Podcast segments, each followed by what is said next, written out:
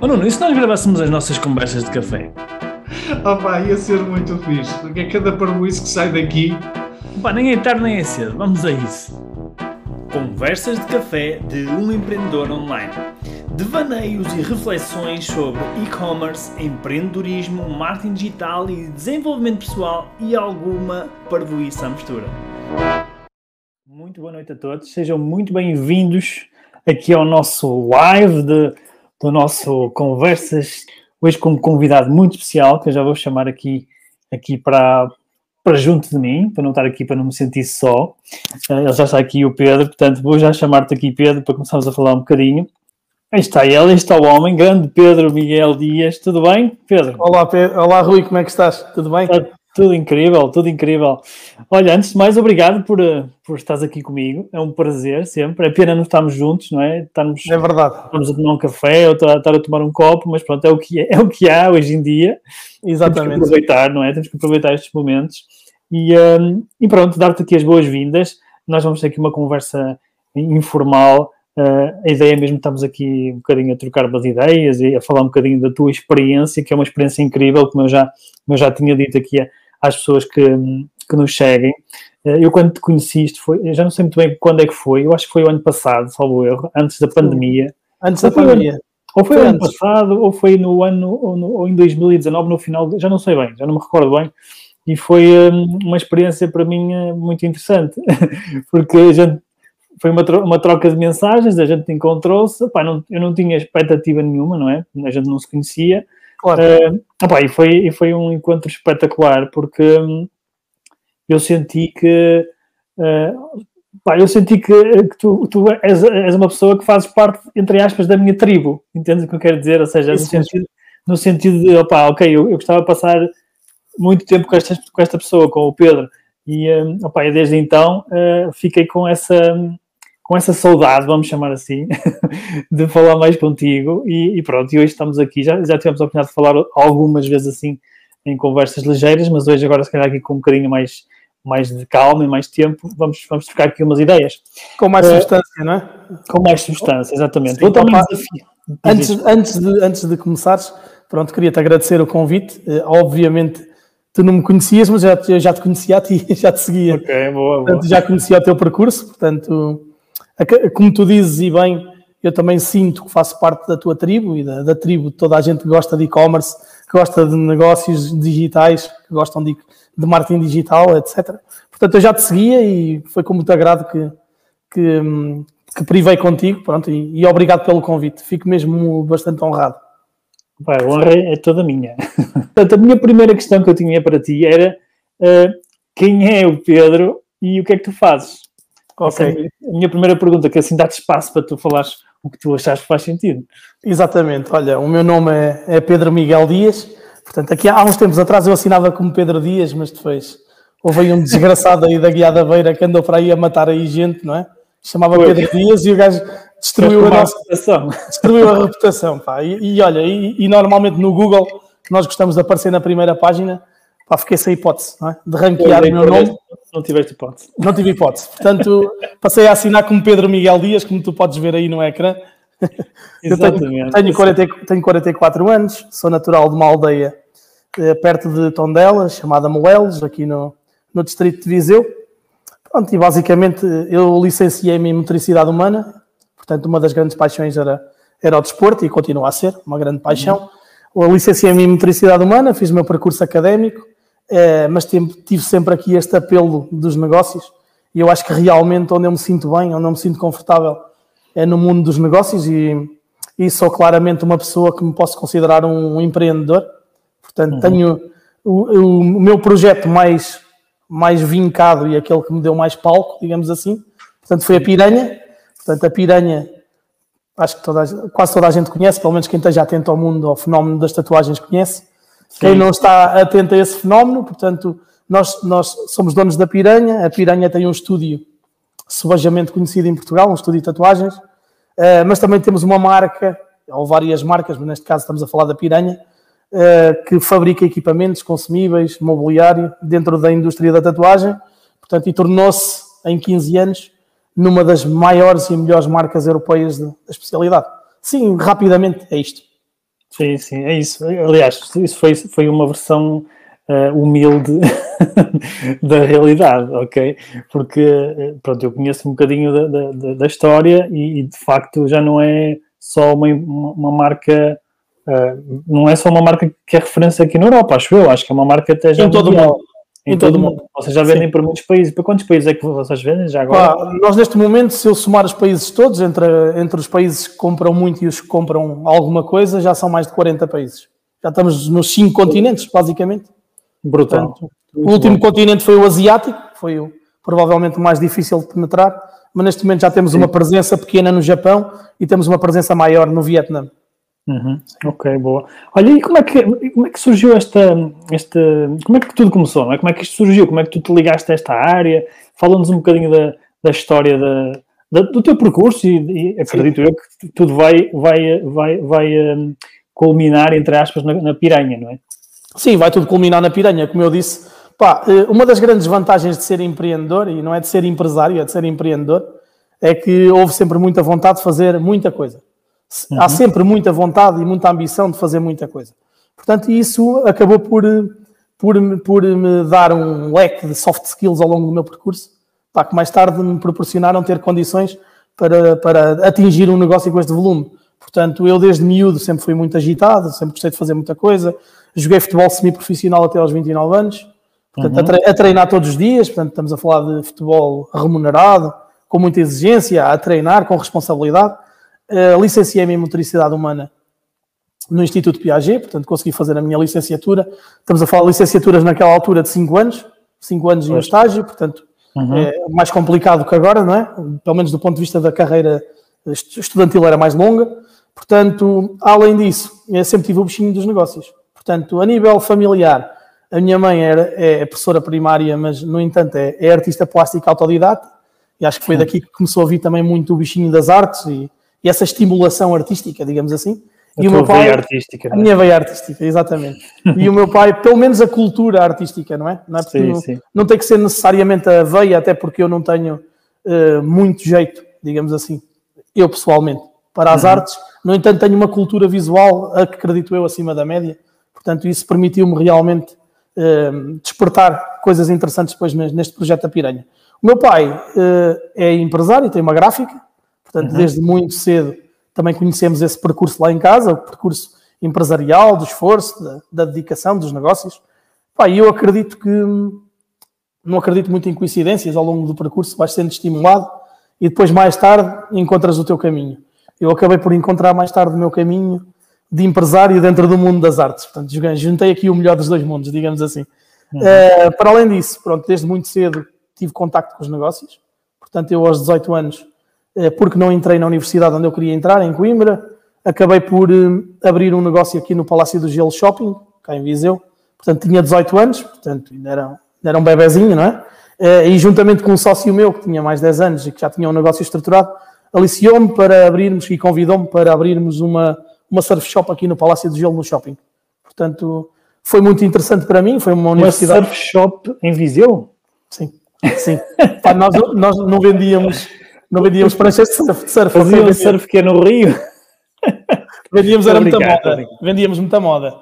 Okay, muita moda. Okay. Sim, as, aliás, marcas, as marcas da, da moda ligadas ao surf. Sim, é? Quicksilver, O'Neill, Carhartt, okay. por aí fora. Portanto, basicamente, nós vendíamos, era moda, não é? Portanto, não vendíamos material técnico. Material técnico vendíamos muito, mas era de skate. Eh, de ah, surf, não. Skate, sim, éramos muito fortes. Uh, no entanto, durante três anos estive ali no shopping. Como tu sabes, os shoppings tem aqueles horários espetaculares durante, durante 364 dias, porque só fechavas no dia de Natal, no dia uhum. 25. Portanto, opa, para mim, um miúdo com 18 anos ter esta possibilidade e esta abertura e, e esta oportunidade para ir trabalhar num projeto destes, a fazer frente de loja, fazer atendimento, pá, foi logo uma universidade incrível, porque aprendi muita coisa, aprendi gestão, aprendi vitrinismo, aprendi a atender as pessoas, pá, e o atendimento dá-te um, dá um naipe pá, terrível, porque pois. apanhas pessoas fáceis, apanhas pessoas muito difíceis. Estive lá três anos e foi muito bom para mim, continuei a jogar futebol. Pá, e ao fim desses três anos, porque os projetos empresariais, mesmo que estejam a correr bem, nem todos são para ti, portanto, uhum. e havia alguma coisa que não, que não encaixou e por uma razão ou por outra, acabei por abandonar o projeto, vendi a minha parte ao meu sócio e fui para o Instituto Piaget seguir a minha carreira académica e continuei a jogar futebol, mas ficou o bichinho dos negócios. Uhum. Quem é empreendedor não aguenta. Isto em, em sempre... que ano é que foi, só para termos uma ideia? Opa, por volta de 2000, quando isto 2000, aconteceu, okay. e eu fui para o, isso mesmo, pronto, fui lá para o, para o Palácio de, para o, desculpa, para o, para o Instituto Piaget estudar, eh, mas, no entanto, porque o bichinho dos negócios estava ali, eh, decidi investir num franchising, com algum dinheiro também da, da venda da minha parte da loja, num franchising da Elephant House, que basicamente aquilo era uma marca inglesa, naquela altura os telemóveis Miragem não havia, portanto pois.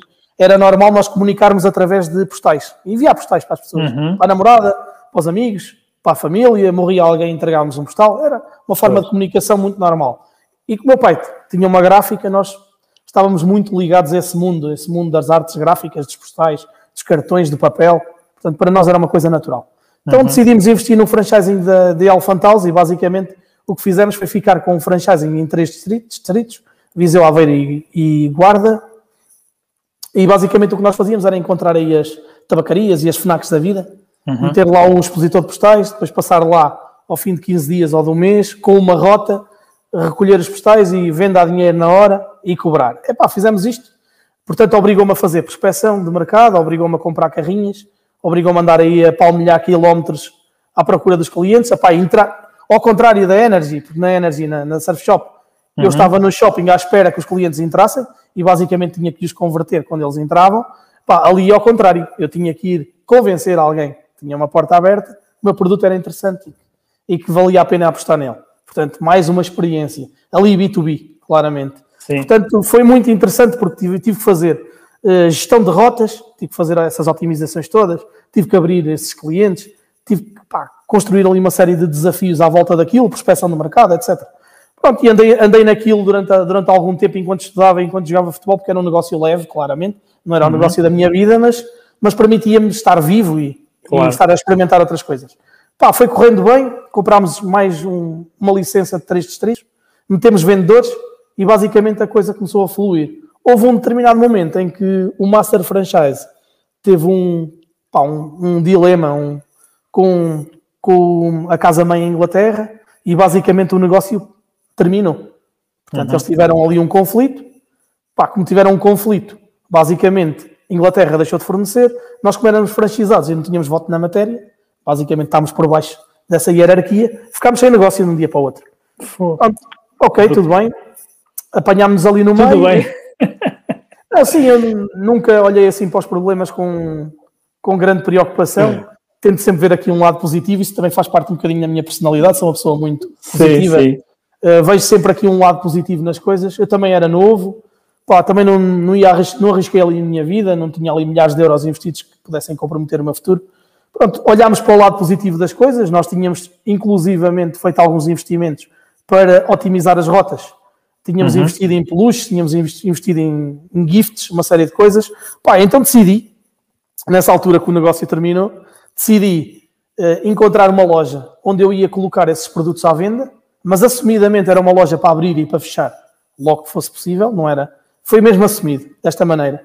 Portanto, basicamente metia lá os monos que tinha, né? toda aquela mercadoria, que já não sabia o que, o que havia de fazer com aquilo, uhum. meter aquela mercadoria toda naquela loja e depois ir a umas feiras, descobrir umas velas, uma bijuteria, comprar umas coisas giras e montar uma loja gira. Aquilo, no final, quando eu vendesse grande parte da mercadoria, fechava e seguia a minha vida. Tranquilo. Fizemos uhum. isso também. Opa, e certo dia, quando andávamos à procura de fornecedores, tropecei em alguns expositores de piercing. Comecei a comprar uns expositores de piercing e assim começou a história da piranha. Comprei uns, uns expositores de piercings, metemos na loja, isto ainda em Tondela, ok? Nem sequer foi em Visa. Uhum. Metemos lá na loja, pá, os miúdos começaram a gostar muito daquela oferta, começaram a pedir para fazer os piercings lá. Pá, nós começámos à procura de um profissional que, fizessem, que fizesse body piercing. Depois começámos a tatuar, começaram a pedir e uma coisa está ligada com a outra. E basicamente, como começámos a ter alguma relevância até a nível distrital, já começavam a ir pessoas de Viseu, pessoas daqui de Coimbra, pessoas de, de 20, 30, 40 quilómetros àquela loja à procura daquele serviço, porque era naquela altura muito difícil de encontrar. Eh, começámos a ter relevância junto dos fornecedores e começámos a ficar com algumas representações. Uhum. Portanto, começámos a ser aliciados para fazer as representações cá em Portugal. E assim começou a Piranha Studios e assim começou a Piranha Supplies. quase simultaneamente, estamos a falar em fim de 2003, início de 2004. Portanto, 2004 um ano marcante, porque começa o projeto da Piranha e o Porto é campeão europeu de futebol. Portanto, para mim que sou portista, Foi um epá, marco. foi um, epá, foi um marco 2004. epá, e conheci a minha esposa também. Portanto, estás a ver, em 2004 foi um ano incrível. Já viste? Foi mesmo o melhor ano da tua vida. E Muito assim bem. começou o projeto da Piranha. Basicamente, eu depois, pá, nós fazíamos mais dinheiro ao fim de semana, só trabalhávamos ao sábado nesta área. Fazíamos mais dinheiro ao fim de semana do que a semana toda a vender carradas de material e basicamente à primeira oportunidade decidimos investir e aí sim mudámos-nos para Viseu e começámos um projeto pequenino, muito pequenino, local, mas realmente um projeto aí sim completamente dedicado à tatuagem, como no, no estúdio e no supply. Sim. Ok, boa, boa. E, e é engraçado, mas, mas isto tudo depois evoluiu para, para as tatuagens, não é? Que isto na altura não, não, não existia nada disso. Era só Não. mesmo os piercings e não é? esse tipo de Sim, material. pá, e tatuagens qualquer coisinha, mas muito pouco. Era muito difícil, aliás, posso, posso dizer, nós viemos para Viseu, portanto encontramos um, pá, encontramos um tatuador e decidimos abrir a loja aqui em Viseu, abrimos ao lado, posicionámos-nos já num sítio estratégico cá em Viseu, portanto já com alguma visão estratégica, embora fosse um micro negócio. Eh, fomos para, ia abrir o Fórum Viseu e nós posicionámos-nos mesmo ao lado do Fórum Viseu e à frente da central de caminhonagem. Portanto, quando as pessoas me perguntam, mesmo quando inicias um projeto micro, se tem alguma ambição de, de realmente construir condições para isto crescer, e a resposta está aí. Ninguém se vai posicionar à frente da central de caminhonagem se não ambicionar que as pessoas Claro. tenham condições de, de virem cá chegar, não é? Portanto, posicionámos-nos ali com um negócio micro, portanto, o estúdio começou a fazer um trabalho interessante e nessa altura comecei, eh, fiquei com a representação uns produtos de Barcelona e comecei a fazer a venda dos materiais de tatuagem, as máquinas, os pigmentos, as agulhas, etc. Eh, Não tinha instalações, E Diz-me uma coisa, percebias alguma coisa daquilo? não, não, não percebia nada daquilo. Espetáculo. não percebia mesmo nada daquilo, pá, aquilo tropeçou no meu caminho, não tropeçou no meu caminho e eu vi uma oportunidade, adorava o mundo das tatuagens, atenção, adorava tatuagens, adorava arte, adorava aquele, aquela tribo, adorava aquele posicionamento. No entanto, para te recordar, epá, nem eu percebia e eu acho que quase ninguém ou quase ou ninguém percebia neste país, porque pá, para teres uma ideia, estavam cinco ou seis lojas abertas no país inteiro. Portanto, era uma indústria que não existia pura e simplesmente, era completamente marginal, era uma indústria que basicamente existia pá, na casa da. Havia pessoas a fazer tatuagens, ok? Pronto. Mas os profissionais assumidos de tatuagem ou estavam num cabeleireiro ou numa estética, não havia estúdios de tatuagem como nós os conhecemos hoje. Claro. Portanto, aliás, inclusivamente a tatuagem era altamente mal vista. Pois. Portanto, ela estava Era quase underground, não é? era muito underground, era muito hardcore. Também porque esta tribo eh, assim, assim o vivia, porque epá, nós na altura, se tu querias entrar neste mundo, quando pá, pertenceres a esta tribo, as pessoas eram todas rockabilly, ou eram motards, ou tinham determinado tipo de comportamentos, Os- as lojas eram todas iguais, tinham todas o xadrez vermelho, ou cheias de caveiras, portanto havia ali claramente estereótipos, portanto claramente as pessoas fechavam a indústria, claramente fechavam. a indústria era vista com, como uma indústria marginal, com comportamentos desviantes, era logo assumidamente, pá, falava-se em tatuagens, falava-se em, em drogas, falava-se em, em prisão, falava-se em tudo aquilo que pá, não queremos ouvir falar, não é? Eh, E basicamente, eu acho que até um dos grandes segredos do nosso projeto empresarial foi exatamente esse, porque nós temos personalidade e colocámos a nossa personalidade pá, no, no projeto. Portanto, tu vens ao meu estúdio, sentes-te bem, é inclusivo, tem a nossa personalidade, tem o nosso ambiente. Portanto, eu não tive que me ligar a nenhum ambiente para conseguir vencer. De- Deixa-me só fazer-te aqui uma pergunta, que, não é uma pergunta, é uma- eu acho que é, é uma pergunta barra constatação, que é, tu, tu és um bocadinho aquela história do, do, do, do empresário que manda os vendedores para a África vender sapatos, não é? Que é tipo, um diz que, opá, não vale a pena porque ninguém usa sapatos, e o outro diz, pá, temos aqui uma grande oportunidade porque ninguém usa sapatos. Sim. é? e, e, no fundo, isto- este movimento que tu fizeste, que se calhar para alguns parece arriscado, não é? Sim. no fundo, para ti, ou seja, como é que Fazia foi para sentido. ti? Fazia sentido? Viste, viste uma oportunidade? Foi isso? Sim, para mim fazia sentido. É assim, eu, pá, obviamente, sou filho de pessoas da classe média, portanto, teria alguma vantagem competitiva pelo facto de poder viajar, pelo, pelo facto de conhecer um pouco melhor o mundo do que se calhar pá, muitas pessoas eh, que não tinham uhum. essa possibilidade. E naquela altura, recordo que pá, há 20 anos atrás não havia redes sociais, não havia não. a internet, não sabíamos como é que ela era, era praticamente. Sim, pá, sim, sim. Estava no início, não é? Estava no início, não, nós, nós, não existia claramente uma globalização. Não, Portanto, não, se tu viajasses para Madrid, pá, e nós estamos em Viseu e estamos a 5 horas de carro de Madrid, sim. basicamente isso também, pá, aquilo que parece eventualmente uma desvantagem para nós nunca foi Uh, pá, rapidamente, se fôssemos para Madrid, víamos um mundo diferente do que encontrávamos, por exemplo, no Porto. Pois. Ou até em Lisboa. Não uhum. conhecias o Porto nem Lisboa cosmopolita como conheces hoje. Sim, Portanto, sim. o mundo não estava globalizado. E Pá, estavas ali ao pé, não é? Estavas ali ao sim, pé. eu estava perto de Espanha. Espanha pois. estava muito à, à, nossa frente, não era só naquela área, era em quase uhum. todas, pela dimensão do mercado, obviamente, mas também uhum. pela, pela própria cultura espanhola, não é?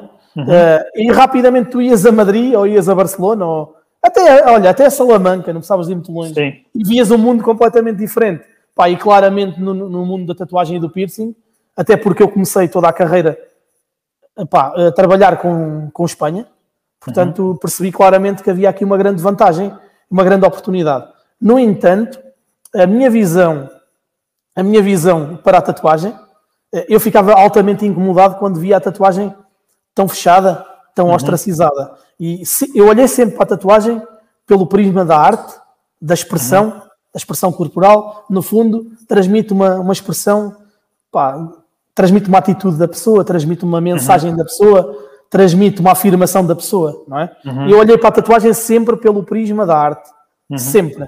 Portanto, okay. nós fazemos arte no corpo das pessoas e construímos uma história no corpo das pessoas. Nós damos voz àquela história da pessoa. Eu vi sempre pelo lado positivo das coisas. A experiência, pois. a expressão, a afirmação, a atitude uhum. e a arte. E eu acho que foi isso que a piranha trouxe para o mercado, por isso é que foi tão forte. Mas Portanto, por acaso que o, o Nuno deixou aqui uma pergunta que tem a ver com isso, que é tu, tu vinhas, eh, vias algum indício de que esta área ia ter um, o crescimento que teve, não é? Porque ninguém sabe ver o futuro, não é?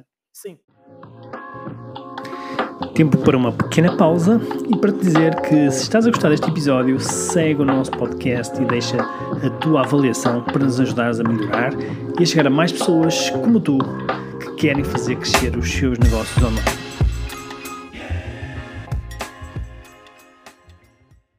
Olha, eu tive, eu tive indícios, claramente, porque foi aquilo que eu te disse. Eu tropecei num expositor de piercings, que achei piada, piada e, uhum. obviamente, se me perguntasses se tinha aquela ambição de transformar o negócio como ele é hoje? Obviamente que não, porque não tinha nenhuma bola de cristal. Fui vendo uhum. alguns sinais e observando alguns sinais, enquanto empreendedor, uh, olhei para os sinais e percebi claramente que tinha ali uma oportunidade.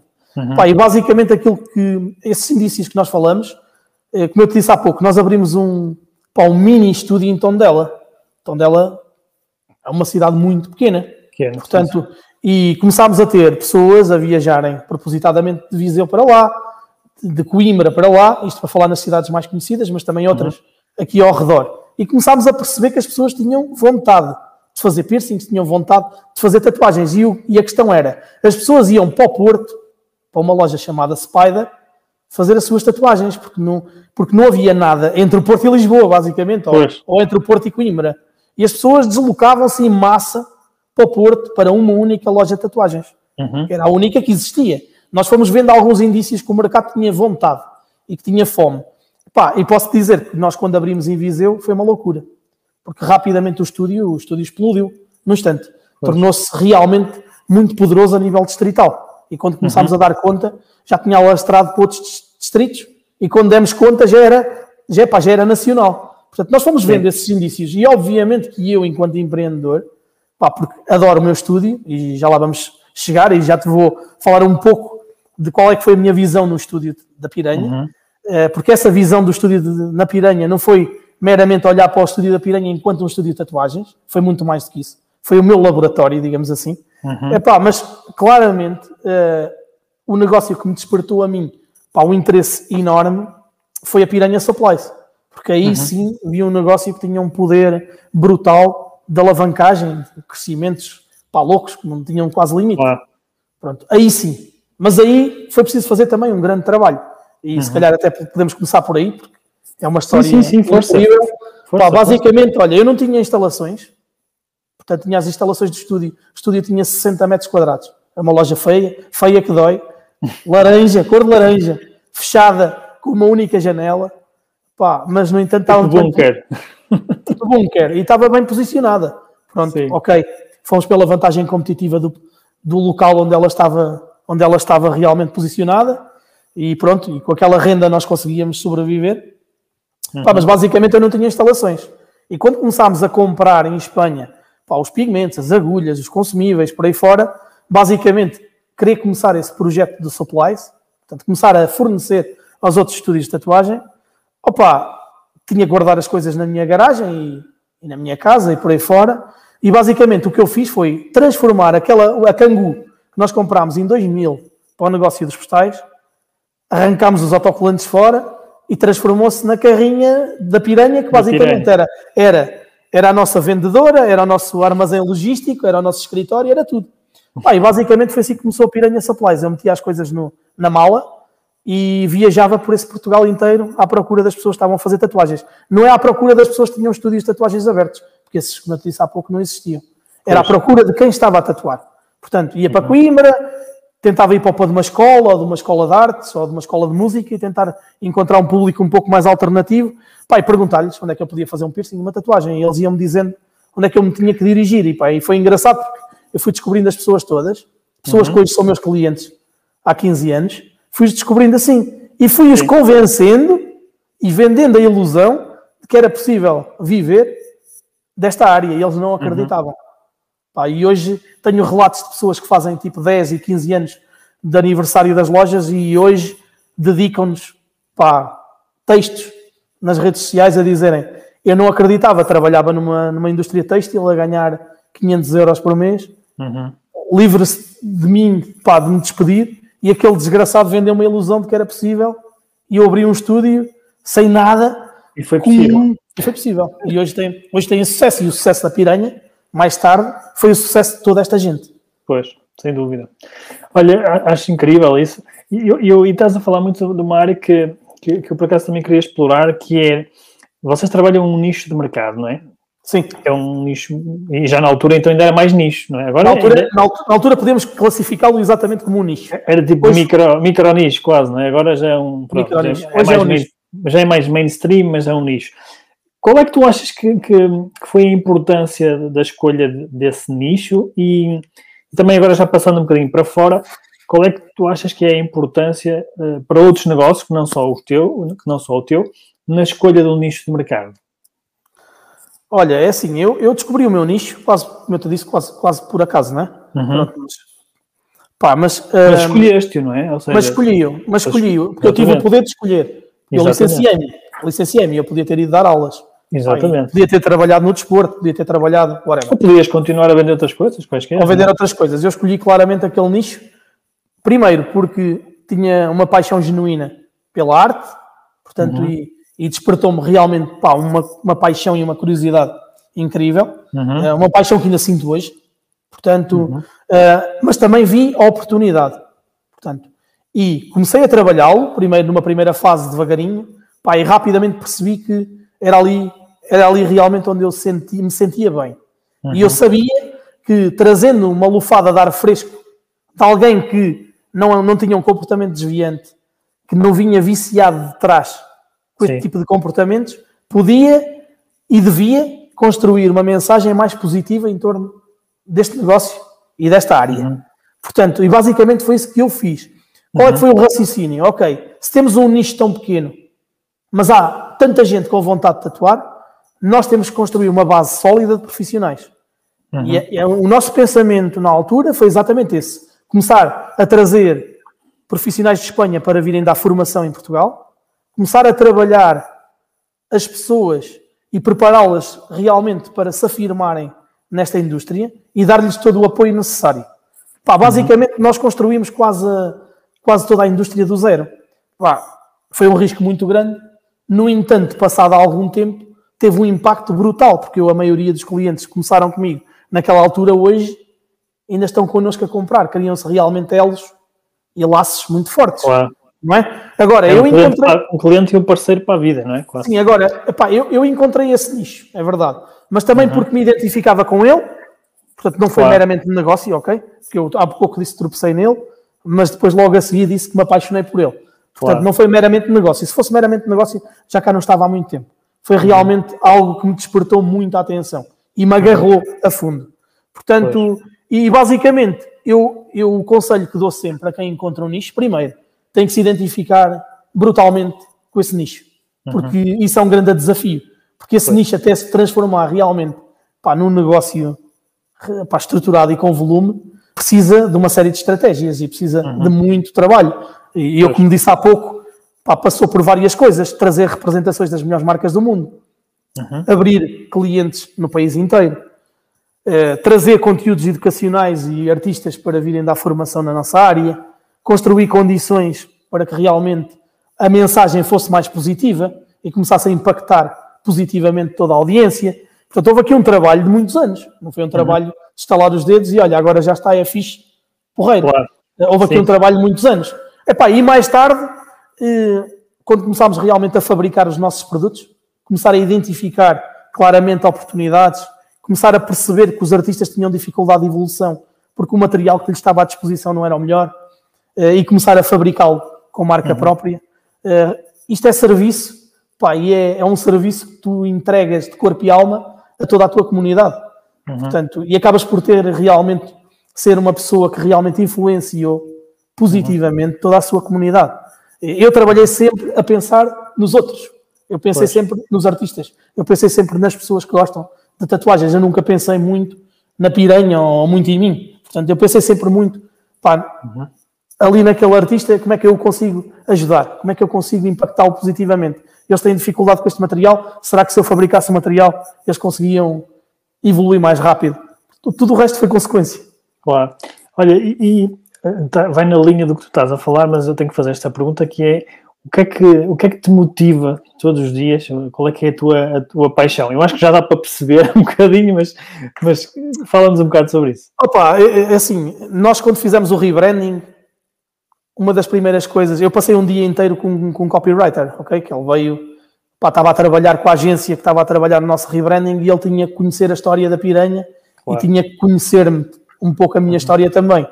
Pá, e aquilo que ele encontrou foi paixão, foi dedicação, foi uma entrega total à causa, eh, mas acima de tudo ele, ele focou-se numa coisa, ele disse-me, pá, vejo uma ambição enorme, sempre do lado positivo, ok? Portanto, e ele viu que nós estávamos sempre à procura, por exemplo, uma coisa está feita e as pessoas veneram aquilo e nós olhamos sempre pelo lado crítico. Não há ali qualquer coisa que tem que ser melhorada. Nós fazemos um projeto e ao final de uma semana, para nós aquele projeto podia ser todo reestruturado. Portanto, há sempre essa ambição de querer fazer mais, querer fazer melhor, querer conquistar mais coisas. Como eu te disse, nós começámos em Viseu, ainda cá estamos hoje.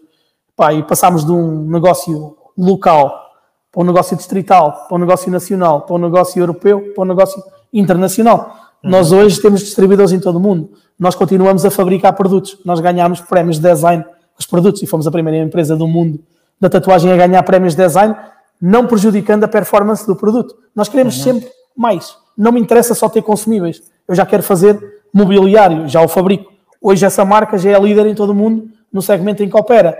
Nós quisemos fazer fontes de alimentação eletrónica. Nós quisemos fabricar em Portugal. Portanto, no final do dia, depois de falar com essa pessoa, ele disse: pá, vocês são piranhas, portanto, vocês são piranhas e vocês gostam de, gostam de, de ir devorando tudo o que mexe, Sim, sim. pá, mas vocês são realmente hunger for more. Uhum. Vocês querem sempre mais É e vocês nunca mais. estão contentes. É sempre mais e mais e mais. E essa ambição, há pessoas que, que a confundem do lado negativo Claro. e é sempre do lado positivo. Eu nunca penso, nunca penso imediatamente numa visão mercantilista, nunca penso em dinheiro. Nunca. Eu penso, eu fico imensamente feliz quando vou ao meu estúdio e olho, eu observo muito. É um dos, um dos meus papéis enquanto, enquanto CEO, não é? Eh, e uma das coisas que mais prazer me dá é quando eu vou ao meu estúdio e vejo as pessoas a sorrir. As pessoas no final de um trabalho irem ao espelho e sorriem. Para aquele trabalho está a ser bem pago, porque nós temos Claro. um posicionamento alto. No entanto, eu nunca penso em dinheiro. Isso é só consequência. Eu penso sempre no meu cliente, na satisfação dele, pá, em superar a sua expectativa. E no lado profissional da performance é exatamente a mesma coisa. O meu produto tem que ser o melhor. Se não for o melhor, eu não fico satisfeito. Se não descobrir uma oportunidade, eu não fico satisfeito. Portanto, é sempre a melhor forma. Claro, é um bocadinho uma, uma, uma obsessão positiva, não é? Isso é uma obsessão, uma obsessão positiva.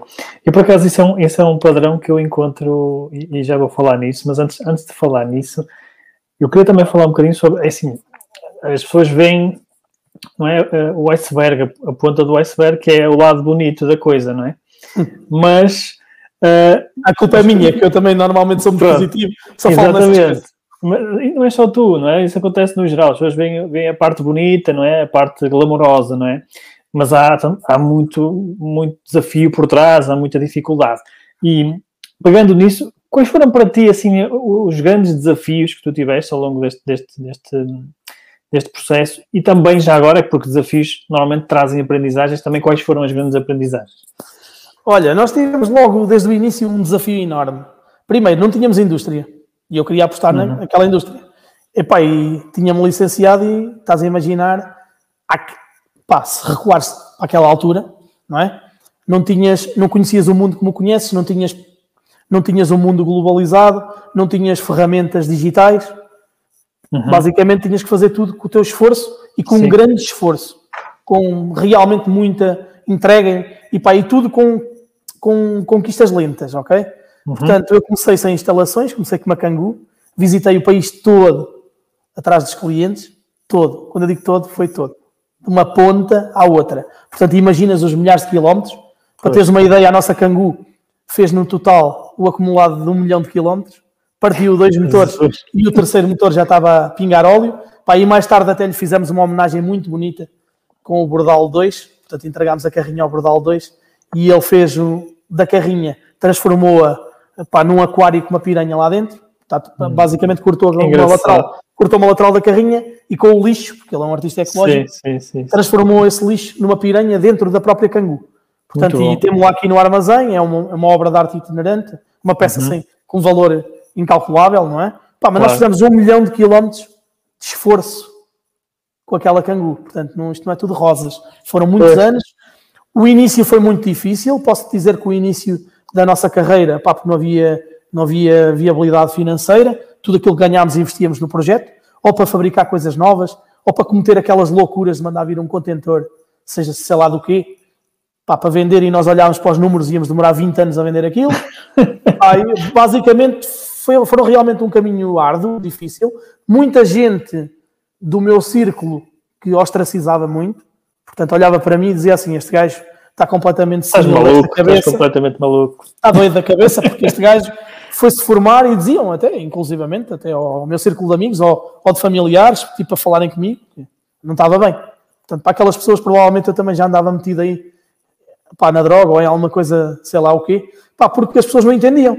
Como é que este gajo, filho de, família, de famílias de classe média, que lhe dão a possibilidade de estudar, forma-se e depois pá, pega numa cangu e anda aí a brincar aos negócios aí do, nos estúdios de tatuagem, nos marginais. Portanto, como compreendes, não foi fácil.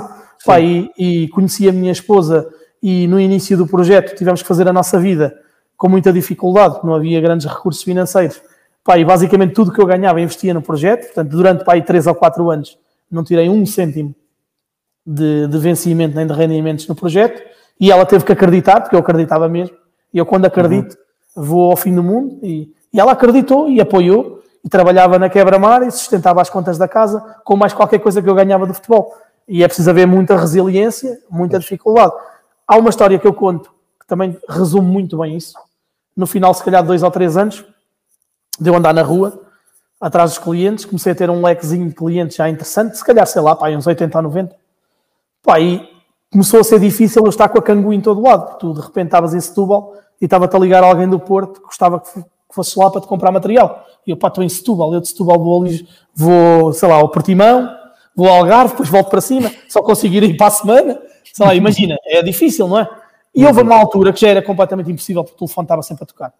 E basicamente pedi ao meu pai para me emprestar uma mezanine da tipografia e fui trabalhar numa mezanine com 20 metros quadrados, pá, onde só eu e o meu irmão é que cabíamos lá dentro, aquilo tinha um, pá, 1,70m tenho 1,69m, uhum. portanto aquilo era o teto por aqui. Se fosse um cliente com, com 1,80m, tinha que, tinha que lá entrar assim. Estás a imaginar, não é? E tipo, mas olha, espetacular, nosso primeiro showroom, o nosso primeiro armazém, e aquilo foi um orgulho. E basicamente o que nós fazíamos era receber as encomendas, ainda era por fax, tocava Uhum. aquele fax, aquele barulho estridente, e nós a sonharmos que era uma encomenda, e era quase sempre, no, opá, em cada 10 faxes, 9 eram publicidade, eram uma azia do caralho. Era spam, spam Era de só- fax. Era só spam de fax. Opa, então passámos por esse período todo difícil, não é? Mas basicamente as pessoas ligavam, nós íamos fazendo as encomendas e ao fim do dia íamos a correr aos correios mandar as encomendas. E houve ali uma altura, pá, porque isto é psicológico, em que nós não conseguíamos, tínhamos seis encomendas, sete, oito, nove, e nunca passámos das nove encomendas, nós nunca, nunca consegui chegar às dez encomendas. Pá, e aquela cena era frustrante. Eu durante, para aí, sei lá, não faço ideia, durante um mês ou durante dois meses, aquilo era frustrante, várias vezes com nove encomendas e não, não chegámos às dez. E há um dia em que nós fizemos dez encomendas. Pá, e não é vergonha nenhuma, mas eu vou-te dizer que nesse dia chorei de felicidade. Aquilo foi como a arrebentar assim um, sabes, deitar uma montanha abaixo. E tipo, Sim, chorei sim, de felicidade. Aquilo tipo foi psicológico, não era pelo valor. Sim, não foi pelo valor, não foi o Era dinheiro tipo uma parede mais. que estava Era ali. uma parede. Epá, eu fiz 10 encomendas e aquilo, acho que foi uma gasolina. E eu agora ninguém me para. Eu consegui fazer 10 encomendas. Agora é que ninguém me para.